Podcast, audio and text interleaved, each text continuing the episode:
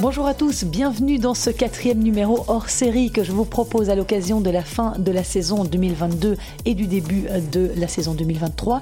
Aujourd'hui, Ananda van den Doren est mon invité, ancien entraîneur de Christophe Rocus. Il travaille depuis plusieurs années à la fédération aux côtés de Steve Darcy où il encadre les joueurs pros.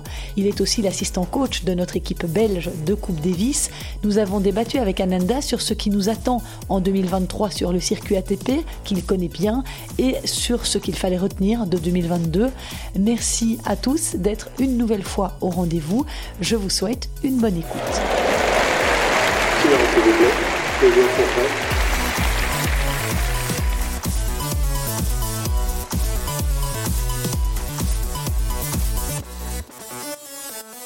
J'ai le plaisir aujourd'hui d'accueillir dans mon podcast Ananda van den Doren. Son nom vous dit certainement quelque chose. Ananda est une figure très connue dans le milieu du tennis. Merci Ananda d'être mon invité. Bonjour Christelle, merci à toi pour euh, cette invitation. Est-ce que tu peux nous rappeler un petit peu comment euh, tu es arrivé au tennis, depuis combien de temps et surtout quel est ton rôle aujourd'hui dans le tennis? Euh, Ben voilà, donc après euh, voilà une, une, petite expérience sur le circuit, euh, j'ai décidé de me lancer en tant qu'entraîneur et j'ai commencé euh, euh, aux alentours de, des années 2000 avec Philippe de Haas. J'ai commencé à travailler avec lui au tennis club de la Hulpe. Ça reste une, une magnifique expérience et puis on a créé une structure au Parival avec Vincent Stavo. Le Pro Team. Le Pro Team, voilà, avec où on a rassemblé environ une petite vingtaine de joueurs, dont euh, Christophe Vliegen et, et, Christophe Rocus. Voilà, donc ça a été vraiment une belle aventure. Et puis euh, après cette expérience, euh, moi je suis rentré à la fédération depuis 2007, voilà, où je suis rentré dans le centre de formation. Je suis entraîneur depuis une quinzaine d'années au centre AFT de Mons. Et aujourd'hui, tu t'occupes des joueurs pros, c'est ça? Voilà, alors j'ai bon, fait un petit peu toutes les catégories. J'ai travaillé avec les moins de 14, moins de 18, avec le, les filles aussi, notamment Marie Benoît. Et là, pour le moment, je suis en, binôme avec Steve Darcy. Euh, et on travaille avec euh, trois, quatre joueurs, on va dire, euh, avec Raphaël Collignon, Gauthier Onclin, Simon Baupin et Isaline Bonaventure. sur ce groupe-là, voilà, pour essayer de les, rendre le meilleur possible et, et devenir des joueurs professionnels. Mais Isaline bon, a fait une très très belle année. donc voilà. Et tu as été aussi le coach de Christophe Rocus. Ça, c'était oui, il y a longtemps, avant que je sois à la fédération. J'ai commencé avec lui. On a une superbe expérience. Il a eu des résultats euh, euh, vraiment euh, parfois impressionnants. c'est arrivé top 40. C'est vraiment une expérience de fou. Et, euh, et, voilà, donc après j'ai continué un peu avec lui quand il, est, il a terminé sa carrière à la fédération, donc euh, dans un groupe, euh, de, à l'époque ça s'appelait le Team Pro. Et puis voilà, moi j'ai continué ma carrière d'entraîneur et lui a pris sa retraite. Et tu as, tu as voyagé combien de temps avec lui sur le circuit? Plus ou moins 4 ans. 4 ans, donc euh, avant la fédération et pendant la fédération, là je continuais euh, à faire euh, environ une petite dizaine de semaines avec lui. C'était lui qui, qui, avait demandé que je continue quand même à le suivre. Donc voilà, c'est toujours intéressant de garder aussi le contact avec le haut niveau pour apporter l'expérience aux plus jeunes. Donc plutôt les garçons Les garçons, oui. Et tu as aussi un rôle important au sein de notre équipe de Coupe Davis alors ça aussi c'est une magnifique aventure. Oui, j'ai commencé euh, alors je pense que c'est 2009. Tout d'abord avec euh, Reginald Williams euh, qui a été capitaine voilà pendant un an et demi, deux ans, et puis j'ai continué avec maintenant Johan Van Erck depuis depuis une bonne dizaine d'années. Et donc voilà l'aventure est vraiment fantastique parce qu'on a fait quand même de, beaux résultats avec deux finales et ça restera quand même une de meilleures expériences en tant qu'entraîneur. Et donc, c'est ton, tu, es, tu es un peu le bras droit d'Johan, c'est ça? Tu es l'entraîneur de l'équipe? Voilà, je suis, euh, je suis le, le, coach adjoint. Donc, Johan, c'est le capitaine, il y a les joueurs. Et moi, j'assiste surtout Johan dans, dans, sa mission pour les entraînements, pour le coaching, pour organiser aussi un peu l'équipe euh, et, faciliter la vie de, Johan euh, pour que justement il ait, il ait à se concentrer à 100% sur sa mission de, de capitaine. Et c'est vraiment euh, une mission qui demande énormément d'énergie, d'être sur le banc pendant des 4-5 heures, surtout que maintenant, Bon, le format de la Coupe Davis a un peu changé, mais avant c'était des matchs en 5-7 et euh, c'était vraiment très fatigant. Donc il fallait qu'il garde toute son énergie et toute sa concentration pour la, pour la rencontre. Et donc euh, on, avec le staff, le reste du staff, on, on lui donne un maximum de, de liberté, on s'occupe de un maximum de tous les, les, les, petits, euh, les petits pépins, les petites choses à régler dans l'équipe, euh, les petits détails aussi pour que, voilà, pour que les joueurs se sentent au mieux et soient performants. Tu dois la regretter justement cette Coupe Davis, cet ancien format. Oui, c'est oui, c'est un peu, ouais, c'est ce qui est dommage surtout, c'est qu'il y a plus cette possibilité d'avoir des rencontres à domicile, en tout cas dans les, gros, dans les, dans les grands moments, c'est-à-dire quart, demi, voire finale. Maintenant, je pense que la Coupe Davis devait être réformée. Mais alors, on va, on va s'ils vont garder cette formule-là ou si à un moment, ils vont de nouveau faire une réforme pour euh, repasser peut-être euh, à une formule un peu à l'ancienne. Euh, moi, j'avais pensé, ça c'est tout à fait un avis personnel, mais, mais faire une Coupe Davis sur deux ans, sur trois ans, pour éviter que ça ne surcharge trop le calendrier des carrières individuelles. Et il y avait moyen peut-être de, faire ça, d'étaler un peu plus que de faire ça chaque année. Et comment il est ce groupe de garçons euh, On connaît David Goffin, le chef de file. Il y a également Zizou Bergs, il y a Kimmer Koppejans, et puis euh, notre excellente paire de doubles, Sander Gilles et Johan Vliegen. Est-ce que ce groupe est soudé? Est-ce que tu sens une chouette dynamique? Alors ça a été un des objectifs euh, avec Johan qu'on s'était fixé aussi. C'est vraiment créer une dynamique euh, de groupe. C'est faire que euh, chaque joueur qui rentre dans, l'équipe de, Coupe Davis, qui participe à cette aventure, se sente bien et envie de revenir et envie de se battre pour l'équipe, de, de, se battre aussi pour son pays. Et donc, on a essayé d'installer directement une bonne ambiance de travail, une bonne ambiance de suivi médical pour que les joueurs, quand ils arrivent, ils se sentent vraiment bien encadrés, qu'ils sentent que ce soit une vraie plus-value. Et de là, évidemment, ben, on a essayé de créer une bonne ambiance, euh, une ambiance euh, sympa, on se marre. Et donc, euh, et donc je pense que les joueurs se sentent, se sentent bien dans l'équipe. Et donc, au fur et à mesure des années, et bien sûr, voilà, de, des expériences, des victoires qu'on a vécues ensemble, ça resserre les liens. Et donc, on est très, très, très content chaque fois qu'on se voit. Et on sent les joueurs qui sont contents de, de venir jouer et, et, de se battre pour le pays. J'aurai l'occasion de faire un numéro spécial Coupe Davis lors de notre prochaine rencontre avant que euh, tu partes pour euh, la Corée du Sud. Ça, ça va être quand même, ça pas spécialement un tirage euh, qui est au niveau géographique qui est le meilleur, sachant que ça vient juste après l'Australie. Oui, tout à fait. Alors c'est ça aussi la Coupe Davis, c'est-à-dire que c'est ça, c'est encore les, matchs de barrage, c'est encore un peu comme l'ancien format. Donc on, on sait qu'on peut se retrouver à l'autre bout du monde, comme on peut accueillir aussi des équipes, voilà, chez nous. Et ça, ça fait partie de, de, de la compétition, de la de l'essence même de la Coupe Davis, de recevoir ou de devoir aller dans des pays loin. Ici, euh, c'est un des premiers gros déplacements depuis quand même quelques temps. Le dernier qu'on avait fait, c'était, je pense, pour la, Bolivie. On avait été en Amérique du Sud. Ici, on a eu quelques rencontres, euh, voilà, pas trop loin. On a joué la Finlande, on avait rejoué aussi euh, la Hongrie. Donc, on a un déplacement un peu plus loin. Ça fait partie du jeu, mais on sera prêt. et je pense peut-être que si les joueurs ont, ont, gagné des matchs en Australie, ils vont arriver en forme. Il y en a certains peut-être qui iront directement en Corée et je leur souhaite à tous de, bien démarrer la saison, de gagner plein de matchs et d'arriver évidemment, euh, suivant euh, la forme euh, et la sélection, bah, d'arriver au top pour, pour disputer cette, cette rencontre en Corée, qui est tout à fait abordable. Il y, a, il y, a, un très bon joueur, des joueurs un peu moins forts derrière. Ça reste une rencontre difficile parce qu'on doit aller loin et que les conditions de jeu vont surtout favoriser les Coréens. Mais voilà, en tant qu'équipe, on est fort, on a un super état d'esprit et on, on se donnera à fond pour arracher la victoire. J'avais envie de faire un petit peu le bilan de cette année. Euh, je sais que tu es un fin observateur du circuit ATP. J'ai déjà eu l'occasion de débriefer la WTA avec Philippe. Euh, qu'est-ce que tu, si on devait tirer un petit peu un bilan euh, de cette année au niveau du tennis belge, qu'est-ce que toi tu as retenu? Quels sont les enseignements que tu tires? Sont-ils positifs, négatifs?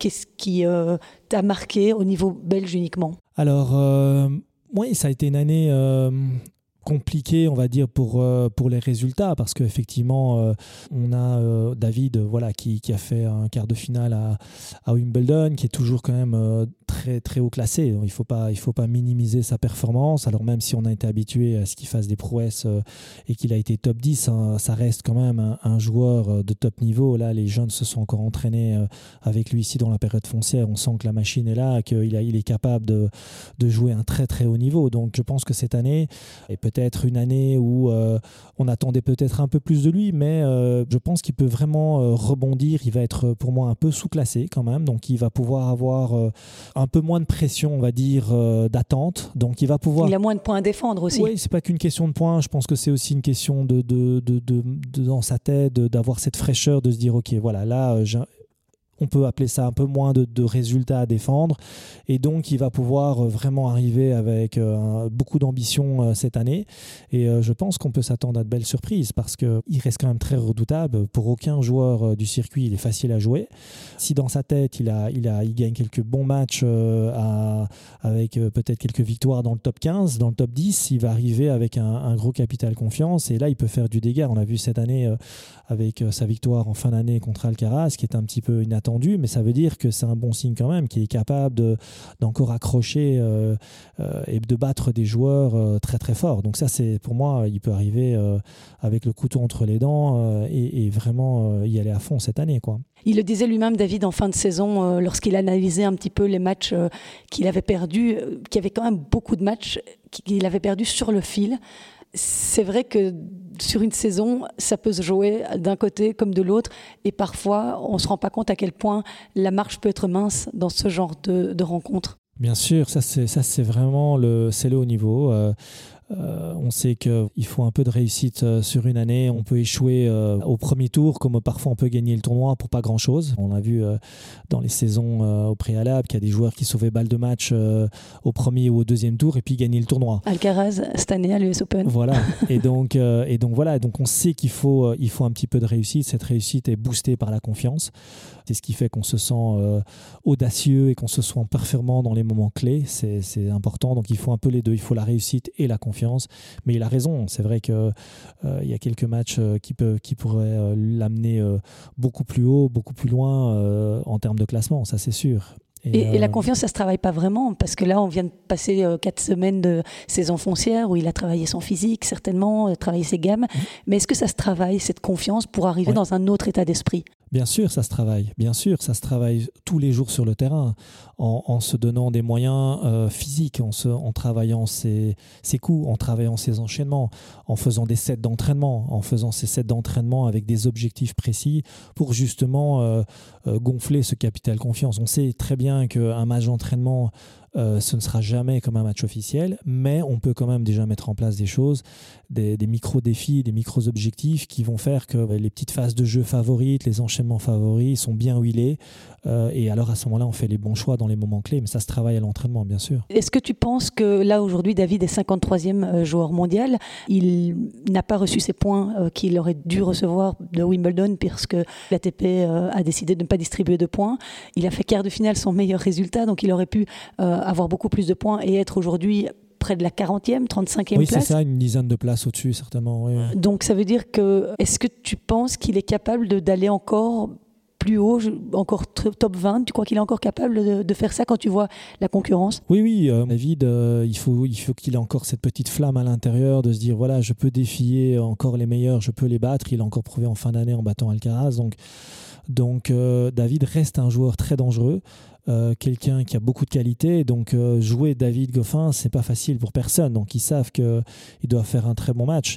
Et là, je pense que David, en étant pour moi un peu sous-classé cette année, a peut-être un peu moins de pression, voilà, un peu moins d'attente. Il pourra euh, jouer en étant plus audacieux, sans, sans, sans se mettre trop de pression. Et, et je pense qu'il peut encore nous réserver d'excellents résultats, voire peut-être encore des merveilles dans les gros tournois, ça c'est sûr. Le fait d'avoir moins de points à défendre aussi que l'année passée, où il, avait quand même beaucoup de points à défendre, surtout euh, au mois de février-mars, euh, ça, libère aussi un petit peu le joueur? Oui, bien sûr. En plus, il y avait les points qui étaient gelés avec le Covid, donc on ne savait pas très bien le classement, comment, comment il s'organisait. Donc là, ici, voilà, maintenant les compteurs sont bien, sont bien retombés à la normale. Et donc je pense que oui, effectivement, euh, il aura... Il aura moins de, grosses réserves de points à certains moments. Donc il peut, vraiment jouer chaque tournoi avec euh, le couteau entre les dents et se dire voilà, moi j'arrive un peu outsider. Et bien sûr qu'il faut des tirages au sort euh, corrects, comme il ne sera pas tête de série euh, ici en Australie. Il faut quand même qu'il y ait une opportunité dans le tableau. Mais de toute façon, sans un bon niveau de jeu, ça ce n'est pas bon. Donc il faut d'abord qu'il soit en confiance, qu'il soit bien, qu'il gagne quelques matchs et la confiance va, va, va grossir et là, il va être dangereux. Le green set de l'Australie euh, est une surface qui convient à son jeu? Oui, il joue très très bien sur dur. Moi, je trouve que David, euh, euh, sur, sur toutes les surfaces, il, est bon. Je pense que c'est c'est le, ouais, le green set, ça, ça, lui convient très très bien. Il, il prend la balle très très tôt, il bouge très très vite. il a un revers qui est fantastique. voilà, donc, donc il a une magnifique distribution de jeu. Donc pour moi, le, le green set lui correspond très très bien. Il euh, va disputer cette ATP Cup qui fait aussi un peu penser à une, euh, une compétition par équipe euh, mixte. Ils n'ont pas encore trouvé vraiment le modèle qui convenait. Hein. L'ATP, on a vu, ils avaient essayé l'année passée l'ATP Cup. Maintenant, c'est la United Cup. avant, il y avait la Hopman Cup. C'est une chouette formule, tu trouves, toi, de jouer mixte? Ah, je trouve c'est pas mal. Je trouve que pour les gens aussi, c'est bien parce que pour les spectateurs qui viennent voir, ils peuvent voir du tennis féminin, du tennis masculin. c'est gai d'avoir les deux. Je trouve c'est pas mal. Il y a, peut-être plus de sports où ça devrait se passer. C'est bien, je trouve, d'essayer d'avoir les deux.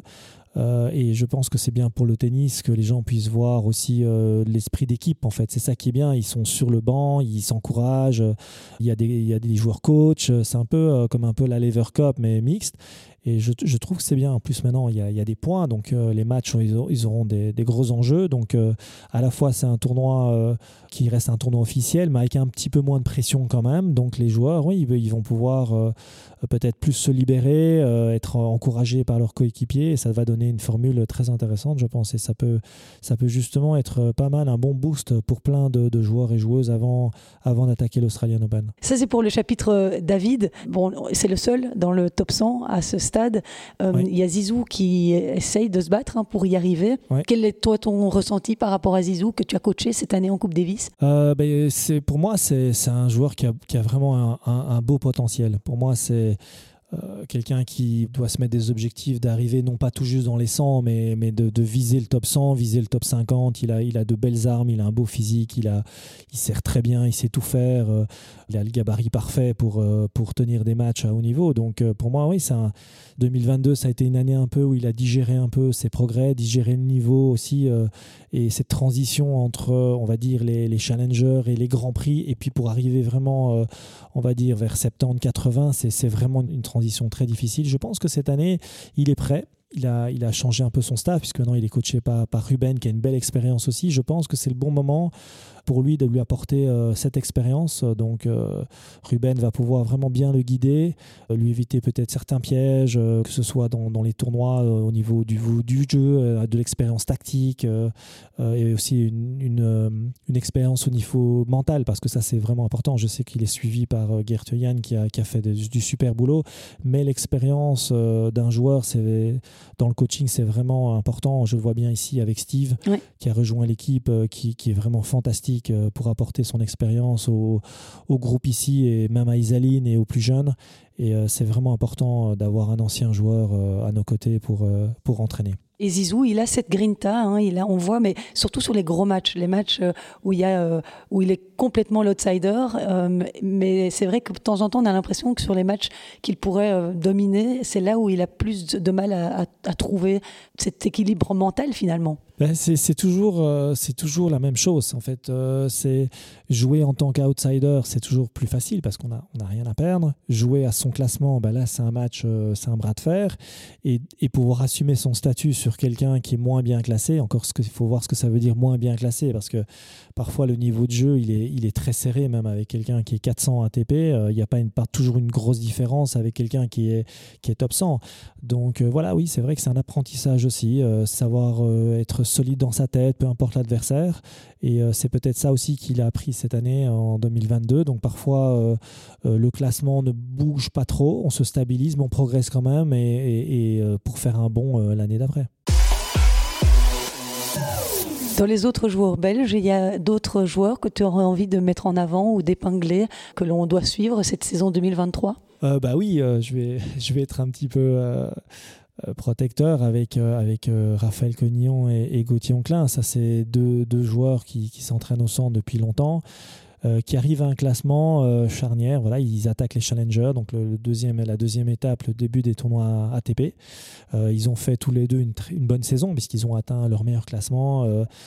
Donc c'est vraiment, vraiment bien. Ils arrivent à un classement donc top 300 et là on, est face à une nouvelle étape, les challengers, peut-être les qualifs de Grand Chelem cette année. Donc ils ont vraiment un bel avenir, ils ont un beau potentiel tous les deux et, j'espère que 2023 pour eux sera une magnifique année et qui vont euh, nous étonner. Alors on les verra hein, tous les deux lors du BOE Open, ce tournoi Challenger qui sera organisé du 22 au 29 janvier à Louvain-la-Neuve. C'est aussi l'occasion de voir euh, nos jeunes joueurs un peu moins bien classés performer. Ah oui, tout à fait. C'est ce que c'est euh, très très important d'avoir des, tournois ATP en Belgique. On n'en a pas. On le voit bien dans les autres pays. Euh, que ce soit l'Italie, la France, euh, ça, a aidé énormément les jeunes joueurs de pouvoir euh, avoir des wildcards dans des tournois challenger pour se frotter au meilleur, savoir ce que c'est qu'un joueur 150 et se dire ah bah tiens voilà j'ai du potentiel, je peux y arriver et quand on gagne des matchs à ce niveau-là, ça rapporte aussi beaucoup de points et donc ça leur permet de monter plus vite au classement que de rester dans les tournois ITF qui c'est vraiment une jungle, les 15 000 et les 25 000 c'est vraiment pas facile. Donc c'est sûr que voilà ce BMO Open c'est vraiment un cadeau, c'est fantastique. merci à l'organisation d'ailleurs auch à Vincent Stavo et à Christophe Dister d'avoir eu euh, cette envie d'organiser un gros événement comme ça. C'est une belle vitrine pour nous. C'est euh, à l'époque, moi j'ai vécu toutes les années de, de. C'était vraiment fantastique. Tous les jeunes attendaient ça euh, chaque année de pouvoir voir les joueurs s'entraîner peut-être avec eux, avoir des wildcards même en qualif et de vivre cet événement. Et c'était un boost incroyable pour tout le monde. On, parle on a parlé tout à l'heure de David, mais c'est sûr que lui, voilà, il a, il a pu bénéficier d'une wildcard à l'Etias Trophy. Ça l'a aidé, ça l'a permis peut-être de faire encore plus euh, éclore son potentiel, de voir tiens, je peux y arriver, j'ai battu un top 100, euh, voilà, c'est que je suis un bon joueur et, je peux y arriver. Donc ici, j'espère qu'ils euh, pourront se frotter à des très bons joueurs et, peut-être performer, comme on avait vu avec Zizou à Anvers. Euh, qui perd tout juste contre Kachanov à l'époque, qui était 15 au monde, je pense, ou top 10, je ne sais plus. Oui, et il bat Ramos Vinolas aussi. et ça lui a permis de, sentir son potentiel et de se dire bah tiens, je suis quand même un, bon joueur de tennis, je peux y arriver. Et vous leur fixez des objectifs à Gauthier et Raphaël pour cette année 2023 Mais en termes de classement En termes de classement, euh, oui, parce que en fait, c'est surtout nous, euh, cette année, ça va être les qualifs de Grand Chelem. Donc en fait, euh, le classement parle de lui-même, mais c'est d'arriver en fin d'année à se glisser dans le top 250, ça c'est sûr, voire le top 200, et comme ça s'installer dans les challengers, s'installer dans les qualifs de Grand Chelem, performer, parce que c'est pas tout de participer, il faut performer et, se qualifier. Ça aussi, c'est quelque chose d'exceptionnel dans la carrière d'un joueur de se qualifier en Grand Chelem. Tout le monde en rêve, de pouvoir jouer sur un, un grand terrain, de jouer, de jouer sur un central et, et, et, de se dire tiens voilà là, là je commence à goûter euh, au circuit professionnel et, et à ce que c'est d'être de, de, un joueur de tennis de, haut niveau. On a aussi une excellente paire de doubles, euh, Johan euh, Vliegen et Sander Gille, qui ont aussi hein, loupé quelques matchs importants cette saison, mais qui n'étaient pas loin du tout. Oui, tout à fait. Ça a été vraiment aussi, je, là je repars un peu sur la Coupe Davis, ça a été vraiment quelque chose d'important pour nous d'avoir cette paire de doubles. Ils ont, ils ont gagné des matchs importants. Ça nous a permis aussi d'avoir une vraie paire de doubles, parce qu'on avait toujours des joueurs de simple qui jouent en double, et ça a été vraiment euh, très important pour euh, la performance de l'équipe. Et euh, cette année, oui, ils ont fait, ils ont fait une année 2021 où ils sont très très bien montés. Bon, bien sûr, il y a eu toujours le Covid qui a aussi mis de troubles là-dedans, mais mais là, voilà, ils, sont, ils ont un petit peu chuté. Ils sont, ils sont 60, mais je pense que de ce que j'ai vu ici en hiver dans les entraînements, ils ont de nouveau une envie de faire une belle année 2023, euh, de nouveau euh, étonner tout le monde. Donc euh, je suis confiant pour eux. Ils sont des bosseurs, ils ont une chouette mentalité, ils, vont, ils ont envie de gagner, ils ont envie de, de se battre et d'aller chercher des belles victoires. Donc je pense que oui, ils peuvent faire des, belles choses en 2023. Et puis il y a aussi plein d'autres joueurs belges. Hein. Je pense à Gilles Arnaud Bailly qui est évidemment devenu numéro 1 mondial chez les juniors, qui a fait un excellent European Open. Il s'est révélé au grand public. Il y a Michael Gertz qui est en train de faire de bons résultats. On ne peut pas tous les citer, hein, mais je pense aussi à Yannick Mertens qui est sur ce circuit depuis tellement d'années, qui continue euh, à voyager, qui continue à se battre. Euh, c'est euh, une leçon aussi de, de voir tous ces joueurs plus, un peu plus loin au classement, mais qui continuent malgré tout par passion pour le sport en fait. Oui, oui, bien sûr. Et puis je pense que Yannick Mertens, il aura envie euh, de, de, coacher certainement après. Donc je pense qu'il veut rester un maximum sur le circuit pour gagner un maximum d'expérience et puis peut-être un jour croiser un jeune, même à la fédération Tennis Landeren, parce que c'est quand quelqu'un qui a une belle expérience du circuit. Et puis probablement bifurquer après vers une reconversion en tant qu'entraîneur, un peu comme l'a fait Germain, avec toute son expérience qu'il apporte à David. Alors je te propose, Ananda, de clore ce chapitre euh, belge et de parler des autres et de regarder un petit peu l'année que nous venons de vivre. Il y a eu évidemment l'émergence de ces jeunes talents. Carlos Alcaraz, qui est devenu numéro un mondial à 19 ans, il a remporté son premier grand chelem. Il y a aussi les Holger Rune, Yannick Sinner, Casper Ruud, qui se font une place dans ce top 10 et qui viennent bousculer la hiérarchie qui était dominée par Rafael Nadal et Novak Djokovic. Mais malgré tout, Novak Djokovic, au vu de ce qu'il a montré cette année, il a disputé très peu de tournois, il a été privé de l'US Open et de l'Australian Open, il est quand même archi dominant. On a l'impression qu'il est indéboulonnable, imperturbable, physiquement, mentalement, que rien ne peut lui arriver. Qu'est-ce que toi tu as observé cette année sur le circuit? Alors oui, c'est vrai que l'année de l'année de Djokovic a été une année un peu spéciale. Déjà, il y a eu toute cette histoire avec l'Australian Open. Euh, voilà, il y a eu les points parce qu'il gagne Wimbledon, mais de nouveau, il, a chuté au classement euh, alors qu'il avait gagné Wimbledon parce qu'il y avait zéro point.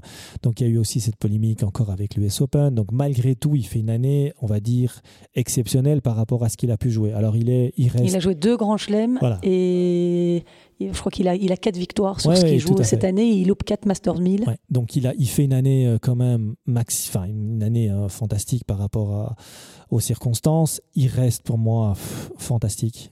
une fois qu'il a, euh, a trouvé son rythme, une fois qu'il est imperturbable, il reste vraiment très très compliqué à battre.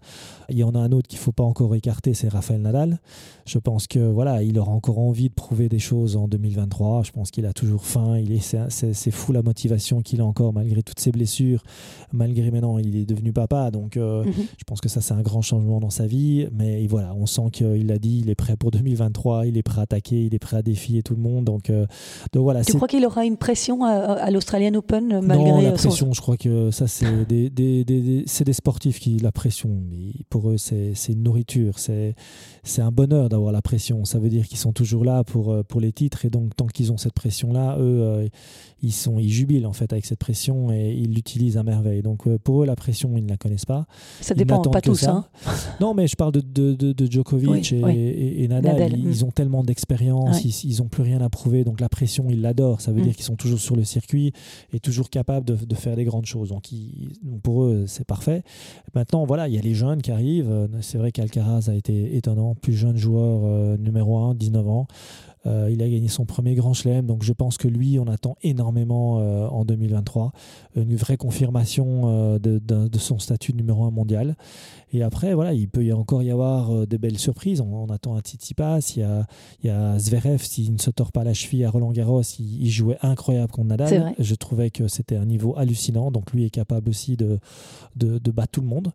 Il y a, il y a Rune, il y a, moi j'adore Rude. Casper Rude. Casper Rude qui fait quand même deux finales en Grand Chelem, qui, qui j'adore le voir jouer. Je trouve j'adore sa personnalité. Il est très calme, il a un jeu fantastique. Euh, euh, il a beaucoup de maturité, donc lui aussi, euh, voilà, il faut pas, il faut pas le sous-estimer. Il a beaucoup progressé aussi, Casper. Beaucoup hein. progressé. Il s'entraîne dans l'académie de Nadal. Il, on sent que c'est quelqu'un qui, qui, a une, mentalité de, de, vouloir toujours avancer, avancer, avancer. Donc il, est, il va, il va être très difficile aussi à à battre. Et voilà, on ne sait jamais qu'il y a encore un, un trouble fait, peut-être David, on ne sait jamais, mais, euh, mais, un trouble fait dans, dans, ce, dans ces 7-8 joueurs qui, qui vont se battre. Tant qu'on parle de Casper Rude, qu'est-ce qui, selon toi, lui a manqué dans ces deux finales de Grand Chelem qu'il a joué cette saison?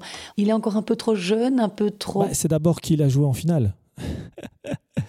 Parce qu'à Roland Garros, il joue, euh, il joue Nadal. C'est quand même très compliqué. Et à l'US Open, il joue Alcaraz. C'est quand même il perd deux fois en finale contre des, des joueurs qui sont stratosphériques. Donc on ne peut pas dire qu'il a des lacunes, mais c'est que les deux joueurs qu'il a, qu'il a joué en finale le Grand Chelem sont, sont complètement exceptionnels. Donc pour moi, oui, il a encore bien sûr, euh, comme tous les autres, euh, mm. une marge de progression. Mais voilà, il a, il a déjà fait des résultats quand même euh, incroyables. Mm. On ne l'attendait pas à faire deux finales de Grand Chelem, je pense, cette année. Comparé à des joueurs comme Tsitsipas, on a parlé de Zverev, même Ogiel Yacine, fait une très très belle fin de saison. On attend vraiment qu'il fasse un, résultat incroyable en, en Grand Chelem. Oui, c'est ce qui lui manque, hein. Félix Auger-Aliassime. On l'a vu gagner euh, à Anvers. c'est comme Sinner. Euh, voilà. Sinner, on sent un peu fébrile dans les moments importants contre les tout bons. Petit peu de tension nerveuse, un peu de peut-être un peu de, crispation, peut-être un peu moins de confiance euh, contre, on va dire, les, grands ténors. Mais le, truc, c'est que à partir des quarts et de demi, il faut jouer, être très très fort dans les moments clés. On, oublie un peu Medvedev, mais Medvedev, euh, il a fait peut-être un peu moins de résultats. Ok, il y a eu Meldon, il y a eu toute cette polémique avec euh, la guerre en Ukraine, etc. Donc ça aussi, ça, a perturbé euh, certains joueurs russes. Mais je pense que l'année prochaine, j'espère que le circuit va retomber normalement, va tourner normalement pour tout le monde et que tout le monde va pouvoir défendre ses changes. Et je pense que Medvedev va encore être très, très, très dangereux. Ouais, ce sera intéressant. Mais tout ça, voilà, on, verra bien quand, quand, le puzzle va se mettre en place en début de saison. On va voir un peu qui est la forme du moment, quel est le joueur qui est le plus fort mentalement dans les moments clés. De nouveau, on sait que à partir des quarts de finale, le tournoi va commencer pour tous ces ténors. Ça va être intéressant de voir qui, qui va être là la deuxième semaine. On a vu l'année passée, Rafa a fait un début de saison boulet de canon. Il a vraiment super bien joué. Après, à partir d'Indian Wells, il a commencé à avoir des blessures. Il Il peut plus jouer une saison euh, complète pratiquement sans, sans, sans, se blesser. On sait que son, son jeu est très... C'est un jeu très physique, oui. C'est un jeu très physique et donc il doit, il doit choisir vraiment son calendrier pour euh, pouvoir encore être euh, au meilleur niveau, au meilleur moment. Oui, oui, bien sûr. Il va devoir, avec ses blessures, surtout celle à son pied, bon, le genou et les pieds, il va devoir vraiment c'est le cas de le dire, lever un peu le pied, euh, je pense, sur terre battue, parce que c'est vrai que tout au long de l'année, euh, les saisons précédentes, il, jouait euh, tournoi sur tournoi sur terre battue. Il est boulimique de victoire, il sait que la terre battue, ben, c'est l'empereur de la terre battue. Et donc là, il va devoir, à mon avis, bien gérer son calendrier, mais on ne peut pas performer dans les grands chelems sans un minimum de préparation. Donc ça, c'est s'il veut être prêt, par exemple, à Roland Garros, il va devoir quand même jouer un petit peu sur terre battue, bien se reposer avant Roland Garros et surtout ne pas avoir de blessures. Donc là, il va être, à mon avis, très fort à l'écoute de son corps. Il va s'inscrire, à mon avis, dans les, dans les tournois, parce que ça, voilà, vu son statut, ils sont obligés de, de s'inscrire partout. Mais mm. euh, ce ne sera pas étonné qu'au parfois, au dernier moment, il va dire Ah ben non, là, je ne suis pas prêt, je ne joue pas. Ou bien il joue, et puis euh, la semaine d'après, euh, il va dire Ah ben là, je, je me repose parce que voilà, je, je, sens que mon corps en a besoin parce qu'il a, il a joué beaucoup de matchs. Donc il va, il va être très intelligent, je pense, dans la gestion de sa saison. Pour ça, Djokovic a quand même une longueur d'avance hein, au niveau physique. tout à fait. Mais c'est c'est pas le même type de jeu. Donc on voit un Djokovic très euh, aérien, très élancé, très léger dans ses déplacements. Euh, Rafael Nadal, c'est un peu plus en force. Djokovic, en plus l'année dernière, euh, a été vraiment épargné par une saison très rude. Donc on voit, il était frais. On il a gagné le Masters, il était de nouveau à son meilleur niveau. Il est frais dans sa tête et dans son corps. Donc cette année 2022 pour lui a été une année, on va dire pas trop intense, donc il va arriver, à mon avis, sur 2023 euh, en, top forme. Et en plus, il a envie d'aller chercher son dixième Open d'Australie. Oui, je pense qu'il va casser tous les records. De toute façon, euh, il, va, il va dépasser tout le monde. Euh, il peut en jouer encore deux ans, trois ans comme ça, et gagner un ou deux grands chelems par an. Et dans la jeune génération, euh, je t'ai parlé tout à l'heure d'Olger Rune, qu'on était quand même assez surpris de voir euh, à Paris, de voir le niveau de jeu qu'il avait atteint. C'est un joueur qui est quand même assez spectaculaire, ce, jeune Danois. Ah oui, il, est, il est extrêmement talentueux. Moi, je l'avais vu jouer en junior. Euh, par hasard, j'avais été en, en tournoi avec Gauthier à l'époque. Louis Herman, c'était, je pense, à Bratislava à l'époque, en 2003, il était vraiment euh, talentueux, vraiment talentueux, un peu tout fou, mais, euh, mais talentueux. Il a, il a, quand même été euh, étonnant dans sa progression parce que c'est pas non plus quelqu'un qui a bénéficié de beaucoup d'invitations. Il vient pas, comme on sait, il vient du Danemark. Mhm. C'est pas un pays qui a plein de tournois, donc donc il est passé par la case des 15 000, des 25 000, etc. Et puis et puis monté. Bien sûr, il a énormément de talent. Donc à un moment, quand il est arrivé sur le circuit, il est très très vite monté. Et là, euh, je trouvais que par exemple à Roland Garros, son attitude, j'étais pas fan de son, de son comportement. il a un sacré caractère. Oui, un peu caractériel. Et je pense que là, euh, depuis que Moratoglou. Euh, recadré Je sais pas, en tout cas, il a certainement dû avoir une conversation avec lui, mais lui apporte cette, cette confiance, peut-être une certaine expertise, une certaine sérénité dans, dans l'approche de sa carrière. Je trouve qu'il a directement montré que quand il, est, quand il est bien calme, il a la tête sur les épaules, il a énormément de talent. Et cette victoire en Masters 1000 euh, de Bercy en battant Novak Djokovic en finale a il certainement prouvé à lui-même qu'il euh, il est capable de très très fort et de, peut-être aller chercher un grand chelem. Parce que de nouveau quand on arrive à cet âge-là aussi haut euh, c'est pour être ambitieux c'est-à-dire numéro un mondial gagner des grands chelems rentrer dans l'histoire du tennis. Et je pense que là cette année 2023 si il arrive à bien gérer les moments sous pression euh, dans les gros événements, comme il l'a fait à, Bercy, qu'il arrive encore mieux à tenir euh, mentalement, il va être très très fort très très fort. Puis tu disais son caractère un peu, euh, enfin il est un peu caractériel, hein, euh, il fait un peu penser à, à Kyrgios, à Moutet, mais quelque part le tennis en a besoin un petit peu, ces gens qui font le spectacle, même si nous on déteste voir ça, c'est ce que les gens aiment bien voir. Hein. Benoît Père, quand il vient jouer, les gens vont le voir. quoi. Oui, mais là ici c'est caractériel, mais attention, parce que quand on, s'énerve sur son clan en permanence, c'est pas l'idéal non plus. Alors on peut avoir des excès d'humeur, on peut avoir de temps en temps un coup de, sang, voilà, comme Kyrgios, on casse des raquettes, mais c'est cette année, Kyrgios fait finale euh, à Wimbledon justement en étant beaucoup plus calme en étant plus posé dans sa tête. de temps en temps, il a toujours un peu des excès d'humeur, mais, on va dire que sur ce tournoi de Wimbledon, il a été mieux dans, mieux dans, dans la gestion euh, de ses émotions. Et directement, avec le talent qu'il a, ben voilà, il fait une, finale en Grand Chelem.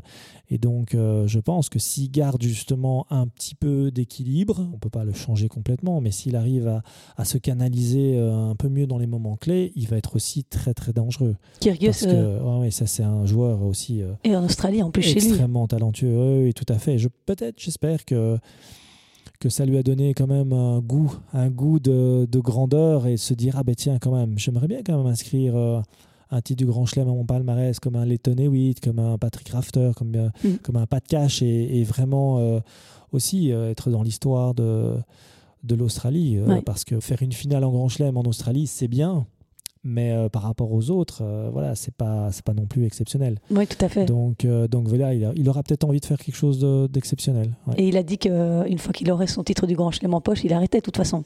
Ça, je n'ai voilà, ça tu, m'apportes une info. bon voilà, il y a plein de gens qui disent ça, mais une fois qu'on en ont un, ils disent mince, j'aimerais bien quand même un deuxième. Ou alors peut-être peut-être qu'il arrêtera. À voir. Tout à l'heure, on, parlait de, des grosses rivalités. On parlait encore de Novak euh, Djokovic et de Rafael Nadal qu'on aimerait encore revoir cette année. Dans les jeunes, dans la jeune génération, tu as une idée des rivalités auxquelles on pourrait s'attendre? Oui, mais maintenant, maintenant, il euh, n'y a, pas encore vraiment de dessin euh, parce que cette rivalité Novak, enfin, on va dire Novak et euh, Rafael Nadal et, Roger Federer et, c'est nourri par les victoires, par le fait qu'ils ont fait autant de finales en Grand Chelem, autant de finales en Masters 1000 et qu'ils se sont joués 50 fois ou plus. Et donc on a commencé à calculer, on a commencé à regarder, à s'intéresser aux records. Donc je pense que c'est encore un peu tôt pour, pour avoir vraiment un binôme ou trois joueurs qui vont se disputer. On en parlera quand éventuellement Novak et Novak Djokovic et, mm. Rafael Nadal auront pris leur retraite. Et là on pourra vraiment dire ah bah tiens voilà ça c'est les, les deux nouveaux ou les trois nouveaux joueurs qui se disputent euh, l'histoire du tennis. Mais pour le moment, il n'y a pas encore assez de résultats, on va dire. Mais il y a des tendances, oui, bien sûr. Mais qui va, qui va s'asseoir sur le trône, comme on dit? Qui va dominer? Qui va challenger? Euh, on, attend encore un peu. Je pense qu'ils n'ont pas encore assez prouvé pour dire voilà, c'est vraiment la rivalité qui, qui va s'inscrire dans l'histoire. Il faut d'abord que Nadal et Djokovic euh, leur laissent la place, je pense. à voir. Est-ce qu'il y a un match qui t'a, euh, une image qui t'a marqué cette année? Bah, Il y a différents, oui, il y a, il y a je, je, je, vois la, la, demi-finale à Roland Garros avec, euh, avec Djokovic et Nadal, ce début de match. J'étais en tournoi, je regardais ça. Euh, je pense que j'étais en Bosnie avec Raph et, Gauthier, et puis je regarde ce match, je me dis, mais c'est hallucinant le niveau de jeu. Quoi. Ouais hallucinant. Donc c'était dingue. C'est parce que ces deux joueurs, tout le monde attend en fait. C'était comme un peu quand Federer euh, était encore là. Euh, on attendait le match euh, Nadal-Federer, Nadal-Djokovic, Murray-Nadal. Voilà, c'était mm. les quatre où on, attendait le soir pour les voir jouer. Ici, euh, ce match-là a tenu euh, toutes ses promesses. C'était hallucinant. Je pense que je vois encore la tête de Djokovic dans le premier set quand Nadal commence euh, à jouer, que dès le premier point, il, se rend compte que Nadal est dans un jour, mais de grâce. presque dans ce premier set, on voit la tête de Djokovic. Il me dit c'est pas possible comme il joue. Donc ça, c'est quand même un moment, voilà. Et puis la victoire de d'Alcaraz. Je pense que voilà, ça c'est à l'US Open. à l'US Open, c'est quand même exceptionnel la manière dont il a joué, dont il a géré ça. C'est c'est vraiment fantastique. Euh, voilà. Donc après, il y en a peut-être d'autres comme ça qui me reviennent, mais voilà, ça c'est maintenant que tu poses la question, c'est les deux moments euh, qui me resteront euh, de, 2022. Il y a aussi eu les adieux de Roger Federer qui font partie des highlights évidemment de cette année. Tu étais un grand fan également? C'est ouais, c'est qui n'est pas fan de Roger Federer? C'est un jeu exceptionnel. C'est un, un, personnage qui dépasse le cadre du tennis. Je pense que voilà, c'est un emblème dans le sport en général. Tout le monde adore Federer, tout le monde adore son jeu, tout le monde adore sa personnalité. C'est vrai que c'était émouvant parce que ça fait quand même 20 ans qu'on le voit, voilà, depuis sa première victoire à Wimbledon. Et puis c'est dommage qu'il n'ait pas pu terminer, on va dire, un peu plus sur le circuit, qu'il a dû s'arrêter en cours de route, mais j'aurais bien aimé qu'il termine sur un, vrai match, on va dire, voilà, un cours central. Euh, peut-être même à l'US Open, en quart ou quelque chose comme ça. Euh, Mais pas sur un 6-0 face à Urcax voilà, à Wimbledon. donc voilà, il termine, il termine sa carrière en jouant un match officiel euh, ATP plutôt qu'une exhibition. Comme la Lever Cup, mais ça montrait quand même toute l'émotion. Donc, s'il avait eu un, central à Wimbledon ou à l'US Open et qu'il avait pu vivre ça, ça aurait encore été grandiose.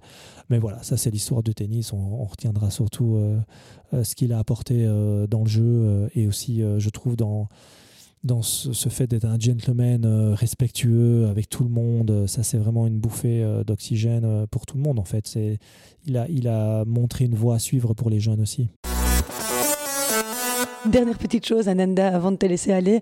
Il n'y a pas longtemps, on a perdu un, grand homme du tennis, euh, Nick Bollettieri, euh, une icône pour euh, beaucoup de monde. Enfin, moi, j'étais une grande admiratrice de André Agassi, donc évidemment, Nick Bollettieri représentait vraiment quelqu'un d'extrêmement important. Et toi, tu es allé aux États-Unis quand tu étais jeune, donc tu as rencontré Nick Bollettieri, tu as, tu as travaillé dans son académie. Oui, oui, tout à fait. Donc j'ai été via un ami qui euh, voilà, nous a donné euh, cette idée de partir aux États-Unis. À l'époque, euh, j'avais, j'allais avoir 16 ans. Donc voilà, j'en ai 50 maintenant, ça fait vraiment il y a longtemps. Et donc à l'époque, il n'y avait pas de grosses académies en Europe, il n'y avait pas de gros centres d'entraînement. J'ai un ami qui était là depuis deux ans déjà, qui faisait un tennis-études, donc il allait à l'école le matin, il s'entraînait l'après-midi. Et puis en discutant avec lui, on, est, on était trois Belges à partir là-bas, avec lui quatre. Et donc j'ai découvert cette académie Bolitieri, j'ai pris ma valise. Euh, à l'époque, c'était quand même euh, quelque chose d'assez incroyable euh, de partir comme ça à l'autre bout du monde, sans à l'aventure, parce que je, n'avais jamais été aux États-Unis, j'étais jamais parti de chez moi. Pour aller pour aller autre part et vivre autre part et tu n'avais pas fini tes études j'avais pas fini mes études donc j'ai fait un tennis études là-bas ça m'a permis vraiment de, de découvrir euh, la vie parce que voilà, se, se, prendre en main, euh, devoir étudier tout seul en anglais, etc. Et j'ai découvert l'Académie Bolitieri et notamment ce fameux monsieur euh, qui a un charisme exceptionnel, qui a quelque chose ouais, de, de, de, fantastique. c'est quelqu'un qui n'a jamais joué au tennis et pourtant qui a une connaissance de la personne, de l'humain, de l'athlète d'une manière incroyable.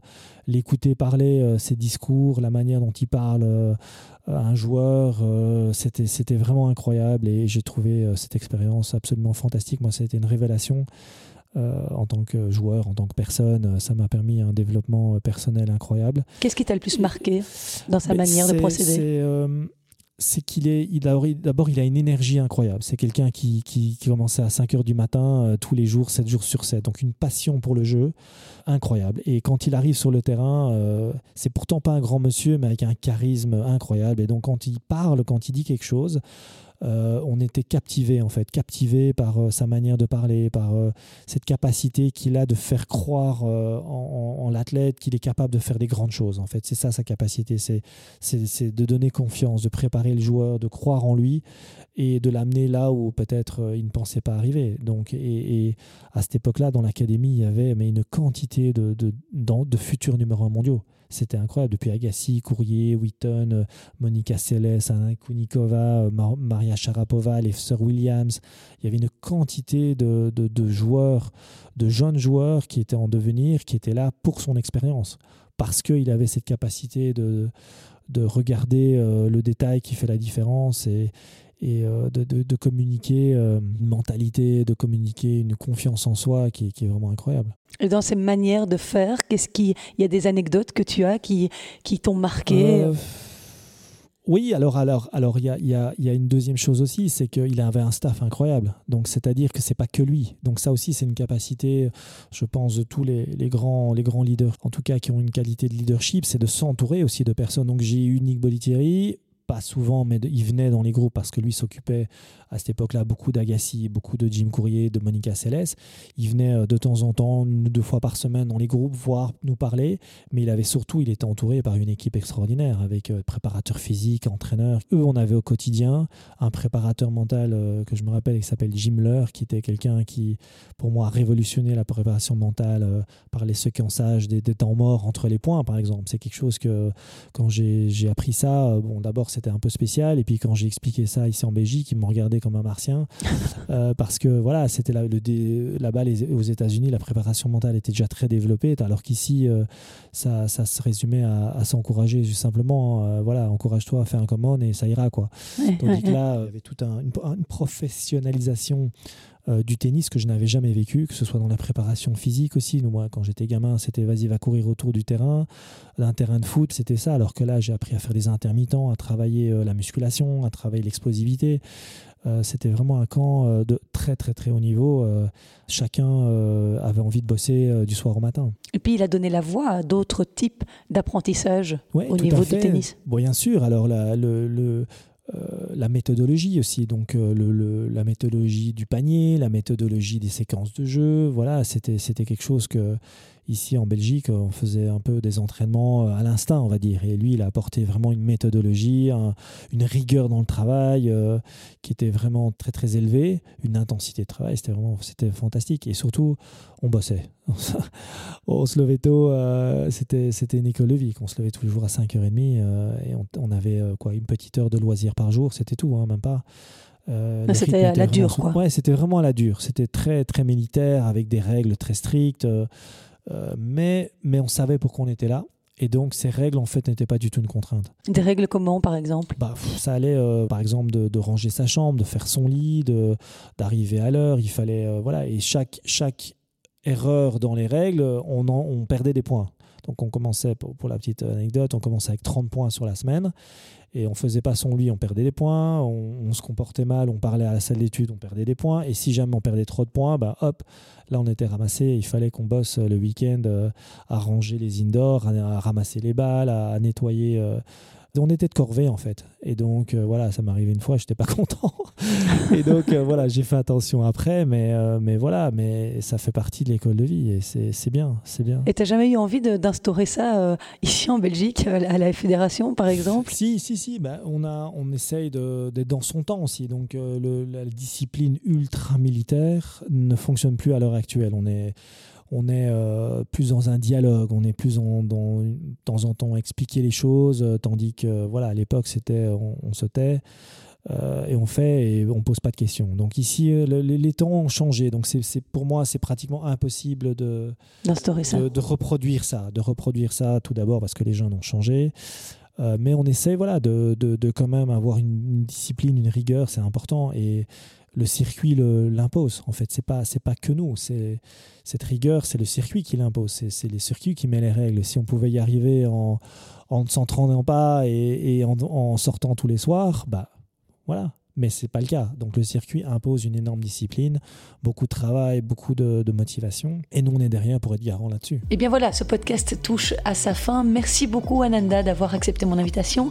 Merci à vous, mes auditeurs, d'avoir euh, été au rendez-vous. N'oubliez pas que je vous ai laissé toute une série de podcasts hors série pendant ces fêtes de fin d'année, en compagnie de Marina Zanevska, de Grete Minen, de Philippe Dehaas. Il y en a encore un qui arrive avec Diego de Coman. On se retrouve lundi pour un tour d'horizon de l'actualité des circuits ATP et WTA en ce début d'année et il y a beaucoup de choses à dire. Je vous fixe donc rendez-vous lundi soir, mardi matin. Ça dépendra un petit peu de la vitesse à laquelle je travaille. Merci à vous de votre fidélité. N'oubliez pas d'aller liker mes podcasts sur les réseaux sociaux, d'aller vous abonner. C'est un gros coup de pouce pour moi. Je vous en remercie. À bientôt. Ciao.